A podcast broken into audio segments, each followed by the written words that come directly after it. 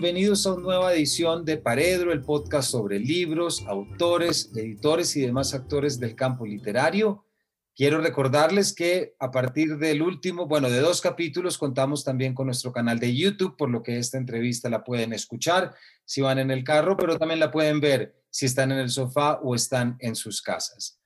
Nuestra última edición, nuestro último capítulo, formó parte del marco Hey 2021 y entrevistamos a Tomás González, quien con su libro El fin del Océano Pacífico nos acompañó y nos llevó a conocer un Pacífico agreste de la mano de Ignacio, como nuestros oyentes y espectadores seguramente lo recuerdan.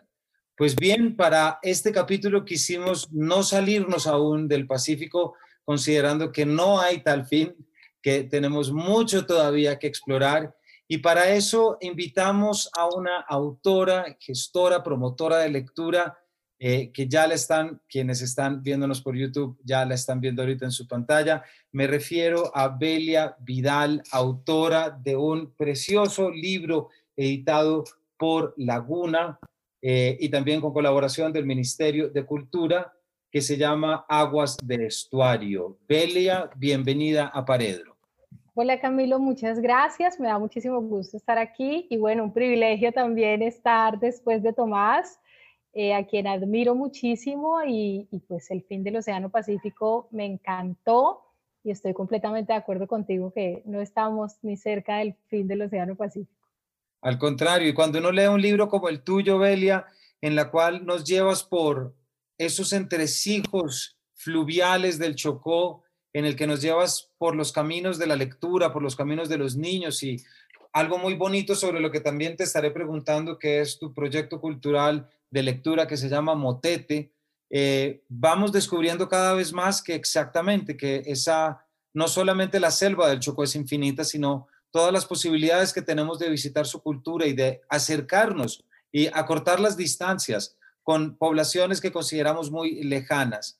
No en vano, y lo estábamos hablando ahorita fuera de cámara, pues tenemos este, llamemos un poco, auge del Pacífico en algunos de nuestros escritores más importantes en este momento. Ya mencionamos a Tomás, también, por supuesto, La Perra de Pilar Quintana, quien felicitamos por su reciente premio también. Parecería que estamos en un momento en el que finalmente estamos echando ojo desde la literatura y desde eh, otras manifestaciones. Pero Belia, para nuestros oyentes y para quienes no te conocen, ¿por qué no nos cuentas un poco de ti?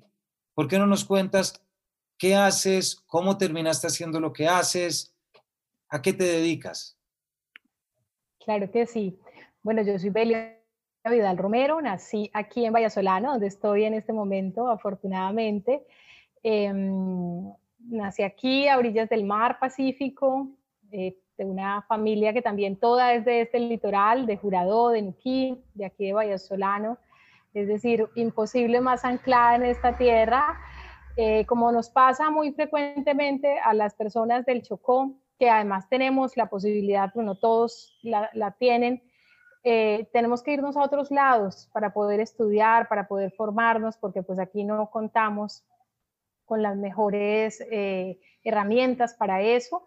Pues yo terminé el colegio en Cali, allá viví cinco años y después estudié en la Universidad de Medellín y más adelante, eh, pues después de hacer buena parte de mi vida profesional como comunicadora social periodista, terminé esta carrera en la Universidad de Antioquia, eh, decidí regresar, me cansé, me agoté, sentía que me llamaba esta selva, yo sentía un poco, era como como que me faltaba sentido, eso era, como que hacía muchas cosas y, la verdad es que mi vida en Medellín era hermosa y, llena de gente bonita y haciendo unos trabajos increíbles, los mejores trabajos del mundo tuve yo realmente, pero sentía mucho eso, sentía que, había algo que me hacía falta y esto termina trayéndome de regreso al Chocó, eh, primero a Vallasolano, luego a Quibdó, eh, donde pues yo digo que como una epifanía quizá apareció Federico García Lorca para mostrarme el camino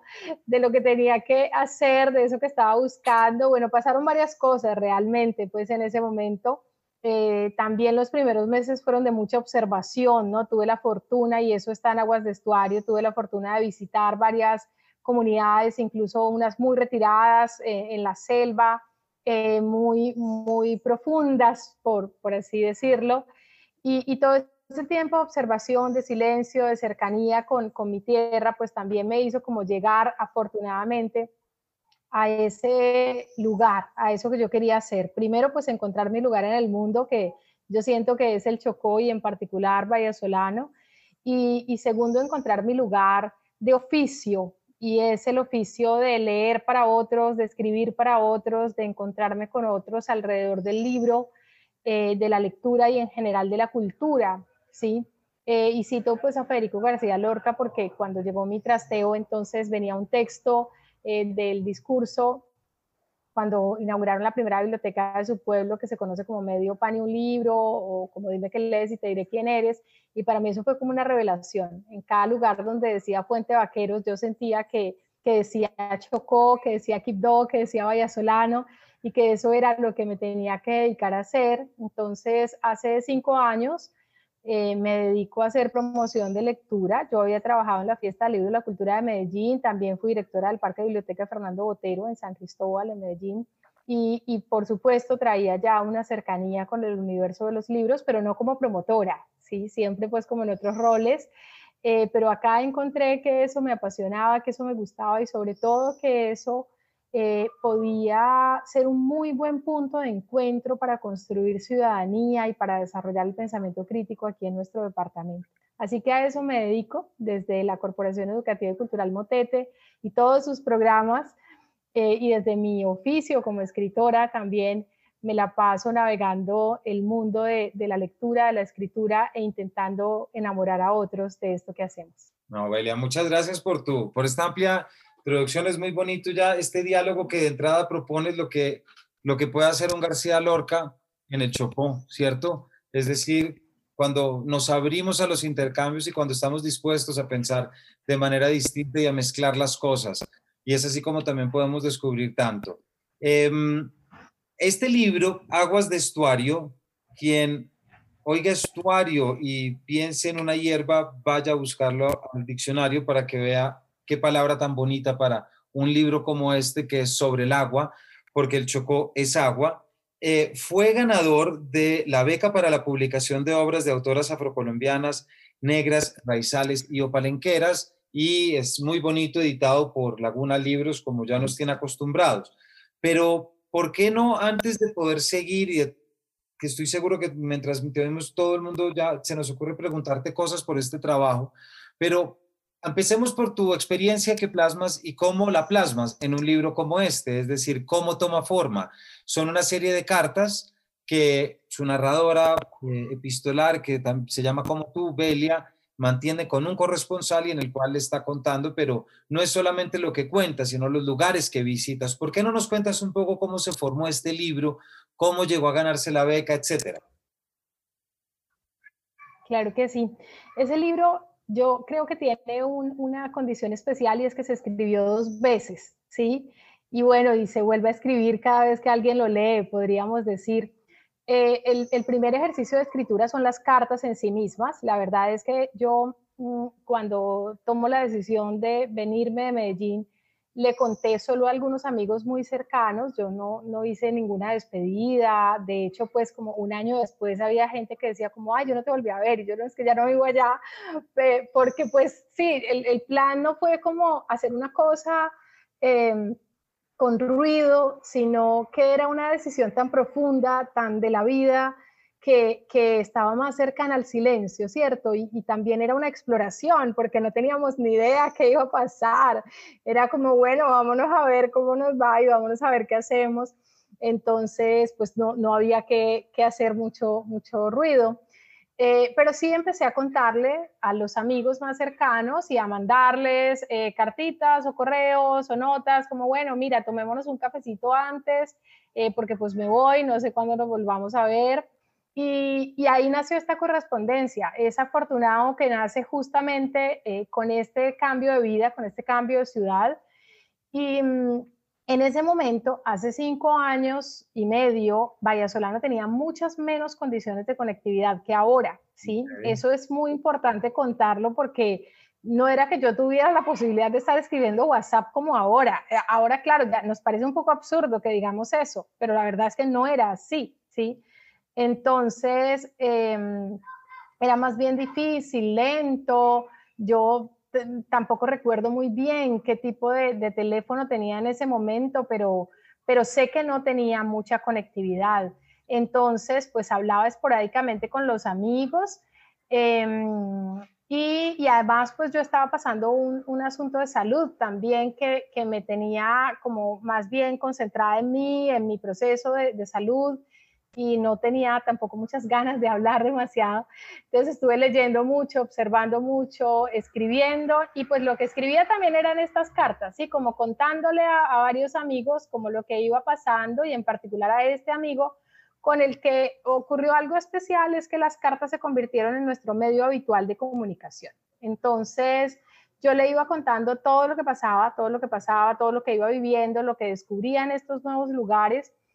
Hay muchas más cartas, por supuesto, pero entonces viene la segunda escritura y es cuando Felipe de Laguna Libros, eh, de verdad, ah, suena como de película, pero es así de casual, estábamos en el stand de Laguna y llegó el libro Memoria por Correspondencia de Emma Reyes, eh, una nueva edición. Entonces, Pedro, que es el editor de Clásicos de Laguna, bueno, ahora de Clásicos y de Contemporáneos, fue el editor del Aguas de Estuario. Entonces me, me, mostró el libro, yo dije, ay, mira qué bonito. Entonces yo le dije a Felipe, oye, Felipe, yo tengo una correspondencia con un amigo, pero pues así como de reírnos. Y me dijo, muéstrame algo. Y yo le mostré algo y me dijo como, wow, esto podría ser un libro. Y yo, no, pues ¿cómo se te ocurre que esto va a ser un libro? No, ¿qué tal? Ni más faltaba. Entonces, eh, bueno, al final accedí como a mostrarle más, se lo leyó Salomé, que en ese momento estaba, estaba encargada del, tema, y Salomé dijo, no, esto tiene que ser un libro, esto tiene todo para ser un libro, yo no lo podía creer, la verdad es que yo me sentía absolutamente insegura eh, del asunto, Em, bueno, mi destinatario en su momento no estuvo de acuerdo, después estuvo de acuerdo y ha disfrutado mucho y ama el libro también. Pero entonces en ese momento, claro, es que nunca, nunca pensamos en esa correspondencia para que fuera un libro. Pero luego vino la segunda escritura, ¿cierto? Porque pues eso eran unas cartas, pero las cartas en sí no son un libro, tenían un, tenían un insumo, tenían una forma, tenían unos contenidos y lo primero que nosotros hicimos en esa segunda parte fue encontrar un hilo conductor, ¿sí? Eh, y como, como bien tú lo anotas, eh, Camilo, tiene que ver con todo este proyecto de promoción de lectura, tiene que ver como con el, el fluir de la vida en medio de esta selva, ¿cierto? Y el agua, ¿sí? Como el agua es el que nos va dando ese ritmo. Entonces la escritura real del libro vino en eso, en la selección de las cartas, eh, en ver cuáles eran las que contenían ese hilo conductor y cómo íbamos a hacer que eso permaneciera, ¿cierto?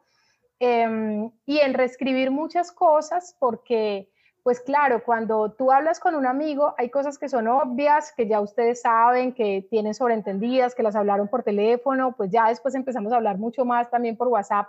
Ya cuando me fui a Quito, que tenía mejor conectividad, por supuesto.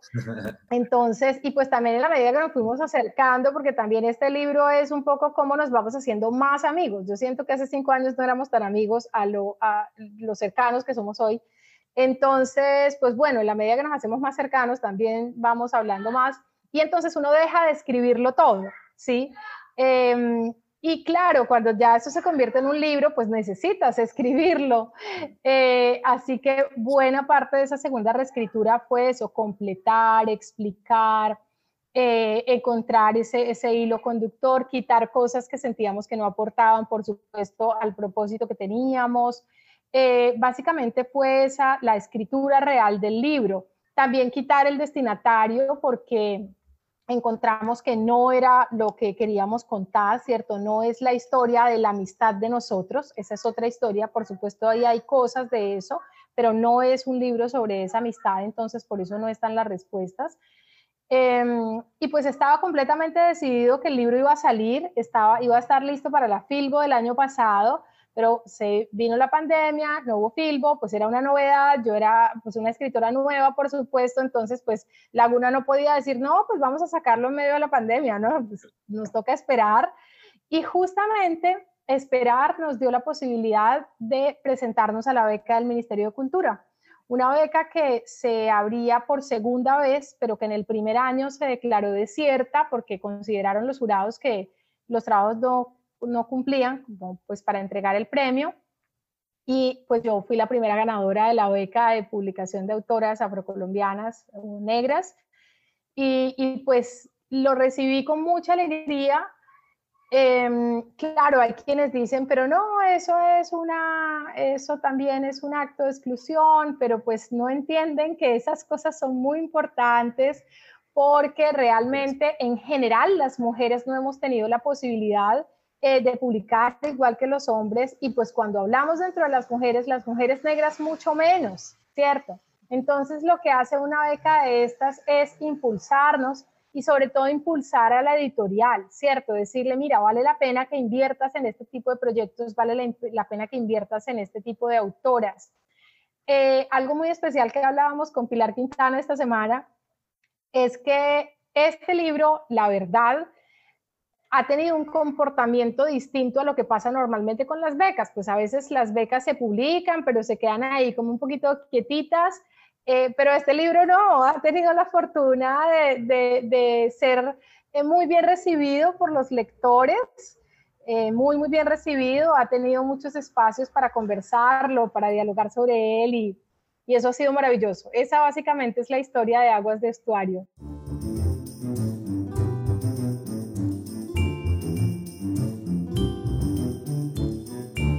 Belia, y además yo creo que parte de este éxito del que estás hablando y de este interés que suscita es pues algo que mencionábamos ahorita, aquí no estamos acostumbrados a leer narrativas de los territorios narradas por sus protagonistas. Estamos acostumbrados y no como decíamos ahora que eso sea bueno ni malo, pues no, ni siquiera entramos a juzgarlo, pero sí es verdad que cada vez nos hace más falta leer narrativas de territorios narrados por las personas que viven allá, que habitan allá con el lenguaje que habitan allá con el paisaje y yo creo que eso es exactamente lo que tú haces en este libro, meternos de lleno a vivir, a viajar por los ríos. Pero cuando lo haces, Belia, nos estás llevando de la mano en la labor que es tu sueño y que ahorita más adelante te terminaré preguntando específicamente por lo que es Motete, pero para que la gente entienda muy bien la complejidad de tus viajes y tu labor, me atrevo a decirlo tan heroica, con lo que has desarrollado, ¿por qué no nos cuentas un poco qué es la promoción de lectura? Es decir, ¿a qué te refieres con promoción de lectura? Y no sé si de pronto una forma bonita es que nos cuentes cómo es un día de trabajo tuyo. Bueno, mis días han ido cambiando, en la medida que Motete ha crecido han cambiado, pero, pero yo creo que hay un momento que expresa muy bien eso, o sea, eh, unos días, sí, que para mí son inolvidables, y es que Em, los domingos, bueno, los sábados y los domingos, cuando yo llego a vivir a Quibdó, que, que descubro con esta epifanía de Federico García Lorca y todo esto, que me quiero dedicar a esto, un poco la pregunta era, bueno, ¿yo qué voy a hacer? ¿Cómo voy a arrancar con esto? Entonces se me ocurrió que eh, era bueno coger un motete, que es un canasto, sí, un canasto tejido con fibras naturales, y llenarlo de libros e irme por ahí a los barrios con esos libros y pues poner un mantelito o sentarme en una acera y empezar a leer con los que quisieran. Esa era mi idea de lo que iba a hacer Motete. Eso era lo que yo iba a hacer. Cada semana un barrio diferente, que los niños se acostumbraran, que yo iba los martes a tal barrio, los miércoles a tal barrio. No sabía de qué iba a vivir, pero eso era lo que yo me imaginaba en ese momento. Y efectivamente llegaron unas amigas a Quibdó y me acompañaron al mercado, me regalaron la canasta, el motete, y yo seleccioné unos libros de mi biblioteca. Y, y bueno, y luego es como, ¿y ahora qué hago? Si yo no sé muy bien cómo por dónde arrancar. Eh, fui al Banco de la República, allá pues me dejaron hacer un taller, pero me dijeron a usted que no puede hacer voluntariado, pero de ahí nació el Club de Maestros, que es algo muy bello que hacemos hace cinco años. Eh, y luego una amiga en Río Negro, Antioquia, me hizo una tarjeta porque logramos que en la biblioteca de la Universidad Tecnológica del Choco nos prestaran la biblioteca para hacer un club infantil de lectura los sábados en la mañana. Entonces yo saqué una tarjeta que hizo mi amiga Carolina y yo pensé que iban a llegar 10 niños. Yo trabajaba en ese momento en la Cámara de Comercio del Chocó. Eh, pensábamos que iban a llegar 10 niños y llegaron 35 niños algunos de esos 35 niños hoy hacen parte del club de adolescentes de Motete. Ay, qué bonito. Entonces, eh, claro, llegaron esos 35 niños y yo era como, ¿y yo ahora qué hago? Y pues yo lo único que tenía preparado era que les iba a dar una fruta y que íbamos a leer, nada más. Yo había llevado un, un libro listo para que leyéramos. Y después pensé que íbamos a armar, que tenía la idea de que armáramos un grupo de mujeres, ese era el sábado por la tarde. Entonces mi sábado era, me levantaba, compraba las frutas, organizaba el canasto con los libros, tenía un tapete, pues que acá le decimos una estera, ¿cierto? Entonces yo me llevaba mi estera, mi motete con los libros, otro motete con las frutas y armaba esto ya en la universidad. Una amiga que vive en Australia me mandó un dinero y compramos unas sillas para niños, entonces esa era todo lo que hacía. Y en las tardes tenía otras lecturas y me reunía con mujeres de la red juvenil de mujeres chocuanas. Pero pues el grupo de la red juvenil se fue como debilitando un poco, siempre con los adultos es más difícil. Entonces yo les dije que si íbamos a trabajar a un barrio y me dijeron que sí, que al Futuro 2. El Futuro 2 es el último barrio de la zona urbanizada en el norte de Quibdó. Esto era como, usted se va a ir hasta allá. Yo sí, yo me voy a ir hasta allá. Y fuimos, hicimos unas visitas a las mujeres, pero el domingo que llegué no llegó ninguna mujer, pero había cinco niñas y yo había llevado unos libros adicionales para niños. Yo dije, bueno, si de pronto no llegan mujeres, llegan niñas. Y llegaron niñas, cinco niñas, y entonces yo les leí La princesa Ana. Pues yo las llamé y les dije, ¿ustedes quieren que yo les lea? Yo estaba sentada ahí en una caseta que no tenía piso y entonces eh, que sí que les leyera. Y yo les leí La princesa Ana y les dije, bueno, le van a decir a los demás niños del barrio que la próxima semana va a venir un aseño a leer. Y a la próxima semana llegaron 50 niños. y entonces yo no sabía qué hacer. sí, yo no sabía qué hacer, pero fue hermoso porque, sí, como 45, 50, una cosa así exagerada. Y, y entonces mi fin de semana se convirtió en eso, en que desde los viernes yo empezaba a organizar, salía de mi trabajo, miraba, bueno, qué iba a leer, el sábado muy temprano compraba las frutas, eh, compraba el agua, me iba para la Universidad Tecnológica del Chocó, hacía mi, tiempo de lectura. En la tarde todavía leía con las mujeres, nos reuníamos, entonces yo regresaba a mediodía después de que recogían al último niño de los 35 que iba a la universidad. Y mm, es muy bello porque hay algunos niños que dicen, yo estoy en Motete desde que Motete nació. Entonces es, es bellísimo y, descansaba un poco y luego me iba a reunir con las mujeres a leer em, pues otro tipo de literatura y el domingo estaba en la mañana en mi casa o hacía ejercicio y al mediodía, a la una de la tarde, yo salía a una esquina en Confimax a esperar el colectivo porque yo no tenía cómo pagar un taxi, yo no tenía cómo pagar ni siquiera una Rappi. Una Rappi, yo tomaba el colectivo, lleno, llenísimo de la gente que bajaba los domingos a mercar y a comprar cosas en el mercado. Iba con mi canasto, con frutas y con los libros y con un morral y ya empezaron a conocerme los conductores, empezaron a conocerme los niños, pues los vecinos, los niños ya me conocían y, y todo se fue volviendo muy lindo porque cuando ya yo llegaba en el colectivo, los niños, como esa es la última parte, entonces ya cuando llegábamos al barrio, pues ya yo iba sola en el colectivo prácticamente. Claro, claro. entonces los niños me podían ver desde la ventana y cuando me veían venir en el colectivo, eh, salían corriendo detrás del colectivo o cogían las sillas de sus casas porque nos prestaban espacios que no tenían sillas, eh, que no tenían piso en su mayoría y llegaban con sus sillas al club de lectura. Eh, y ese era un día mío, ese era un domingo mío y después por ahí a las 5 de la tarde, 5 y media, yo tomaba nuevamente el colectivo, trabajaba de 3 a 5, eh, tomaba nuevamente el colectivo y regresaba a mi casa muy cansada, eh, pero muy feliz normalmente, muy, muy feliz, a veces con muchos dolores, como lo cuento en el libro, porque pues hay cosas que son fuertes eh, porque este lugar tiene muchas necesidades básicas sin satisfacer, pero, pero sobre todo muy feliz. Así que ese era un día, hacer que ese objeto que no está allá en ninguna parte, ahora sí, porque en las casas Motete ha regalado muchos libros, eh, pero no estaba en ninguna parte. Niños que no sabían qué se hacía con eso, por dónde se abría.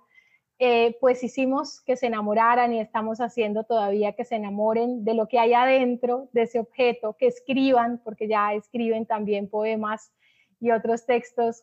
Y, esa es la labor de un promotor de lectura y a eso me refiero yo, a esa vida me refiero cuando hablo de promoción de lectura. Muy bonito, Belia, y, y en verdad desde acá un inmenso respeto eh, por la labor que tú haces y que como tú tantos cientos de, personas se dedican a hacer porque esa es una labor tan importante y tan necesaria.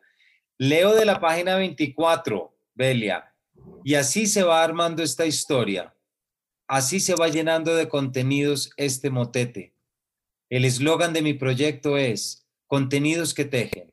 Cada día me gusta más. Cada día me doy más cuenta de que esos contenidos tejen en mí la realización y la felicidad. Tú ya sabes bien qué es un motete. Creo que ya te había mandado una foto de uno. En esencia, es un canasto de los que usan los indígenas para cargar la comida y lo llevan con un bejuco que cuelgan de sus cabezas. Así les decimos a esos canastos en el Pacífico Norte, en Bahía Solano, en Juradó y en y en Panamá. El asunto es que toda la vida los motetes se han usado para cargar comida para el cuerpo, plátano, carne de monte o pescado. Nosotros proponemos llenarlos con comida para el alma arte, cultura y libros. Así como los motetes son tejidos a mano, pensé que estos nuevos contenidos también arman un tejido, el tejido de la sociedad, de la comunidad, el tejido de las almas. Una página muy bonita, la página 24, Belia, y me obliga a preguntarte otra cosa que voy a otra, a otra frase que ya es de lo duro, que es tu labor, porque no podemos olvidar que estamos hablando del Chocó y no en vano aparecen en tu libro, hay una mención a la ELN, hay una mención a las FARC, a los grupos armados, pero sobre todo ese pequeño momentico en el que tú nos cuentas que estás eh, después de una lectura y alguien te da las gracias y el narrador tú dices gracias de qué, es decir, yo solo ofrezco un cuento. ¿De qué sirve leer cuentos en una vida tan dura? Y te quería preguntar eso, Belia, ¿de qué sirve leer cuentos con una vida tan dura como la que tú has visto en los chicos en Chocó? ¿Qué es eso que hace la lectura? Pues Camilo, eso es algo que yo todavía me pregunto todos los días. Esta mañana nada más em, le, estaba diciendo a Yamilet, que es la coordinadora de contenidos de Flecho de la Fiesta de la Lectura y la Escritura del Chocó, que estamos próximos a, celebrar ya la cuarta versión.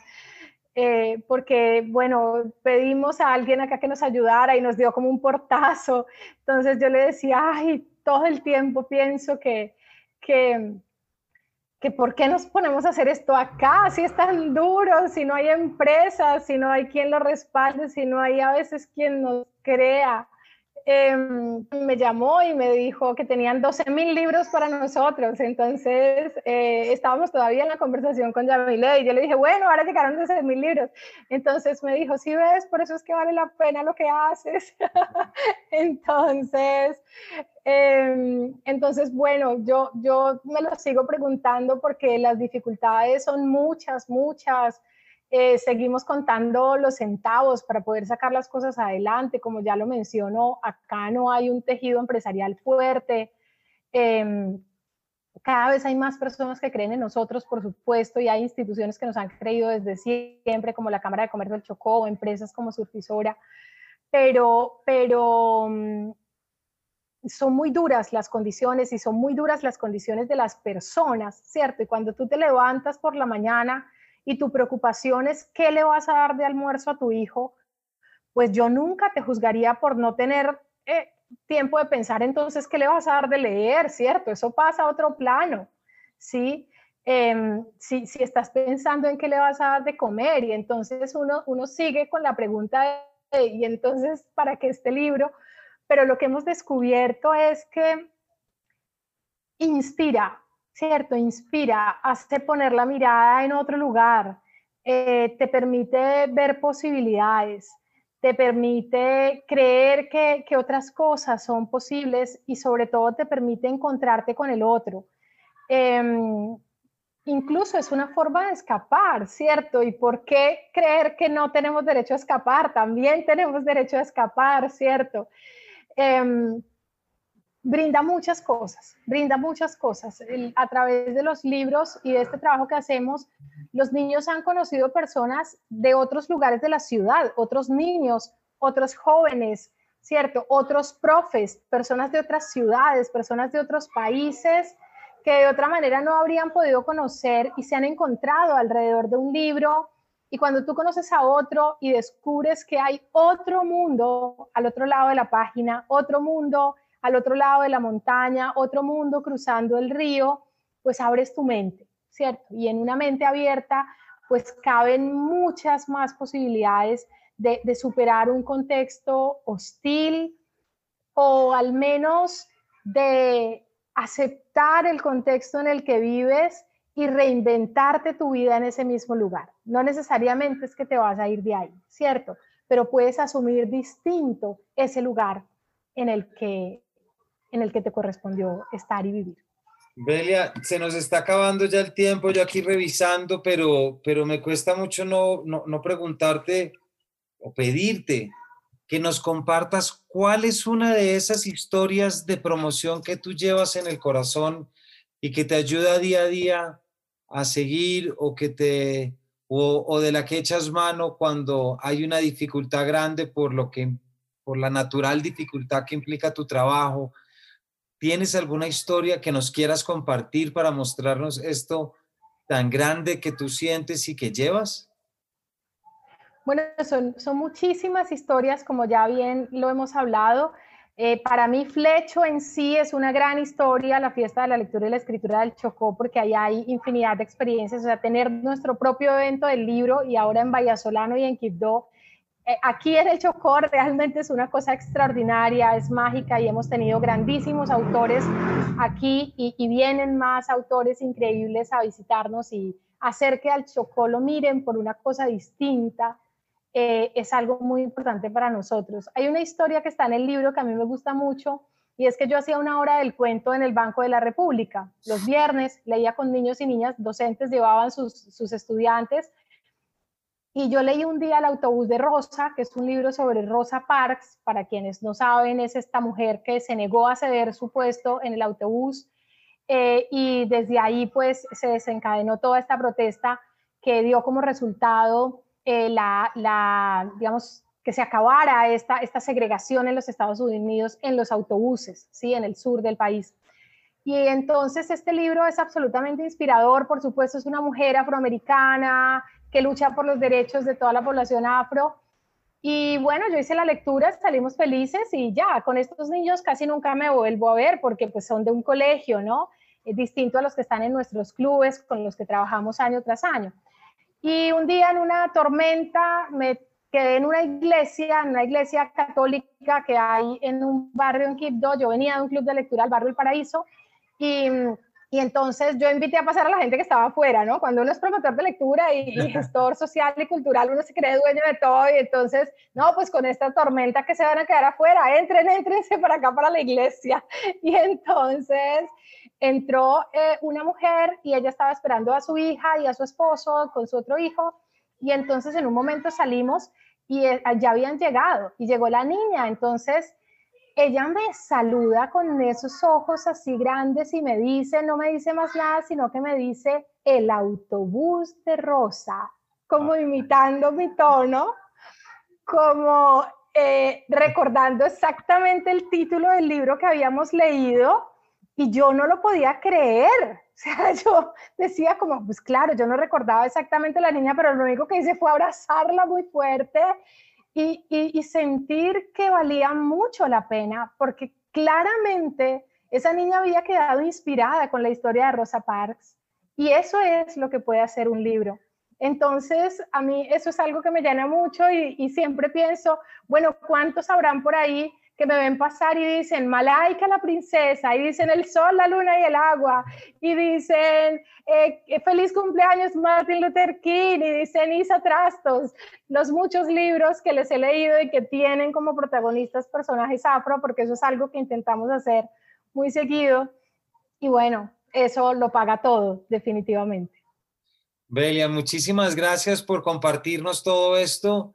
Eh, creo que todos quienes te escuchan coinciden conmigo, es es balsámico y esperanzador oírte porque cumples ese, ese sueño de poder cambiar y, llevar al cambio y llevar el cambio con los libros y con la cultura, algo que no solamente desde la Fundación Gratitud, sino que también desde esta casa Paredro, pues siempre hemos propuesto y siempre hemos generado unos contenidos que lo que hagan es eso, es fomentar el acceso a la cultura, eh, perdón, fomentar el acceso a la lectura como un mecanismo para poder tener un mejor bienestar emocional. Así que no solamente te felicito, sino que te agradezco por esa labor y yo sé que muchos promotores de lectura nos están oyendo y a todos ellos también les envío un saludo y un reconocimiento y un máximo respeto por la labor que hacen tan importante, lejos de las aulas, lejos de los entornos oficiales, sino buscando experiencias alternativas y sobre todo dos cosas muy importantes, Belia, que tú nos has dicho con una claridad.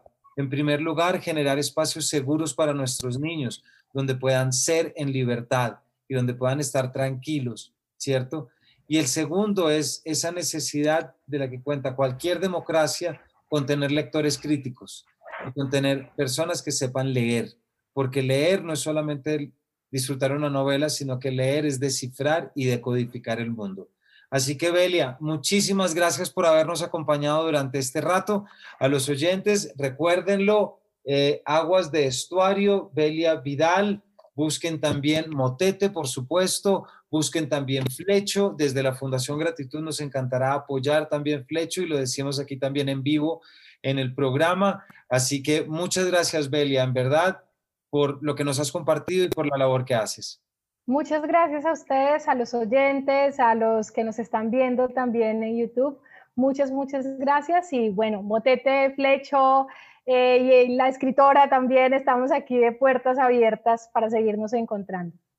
Muchas gracias, Belia. Y a todos ustedes, muchas gracias.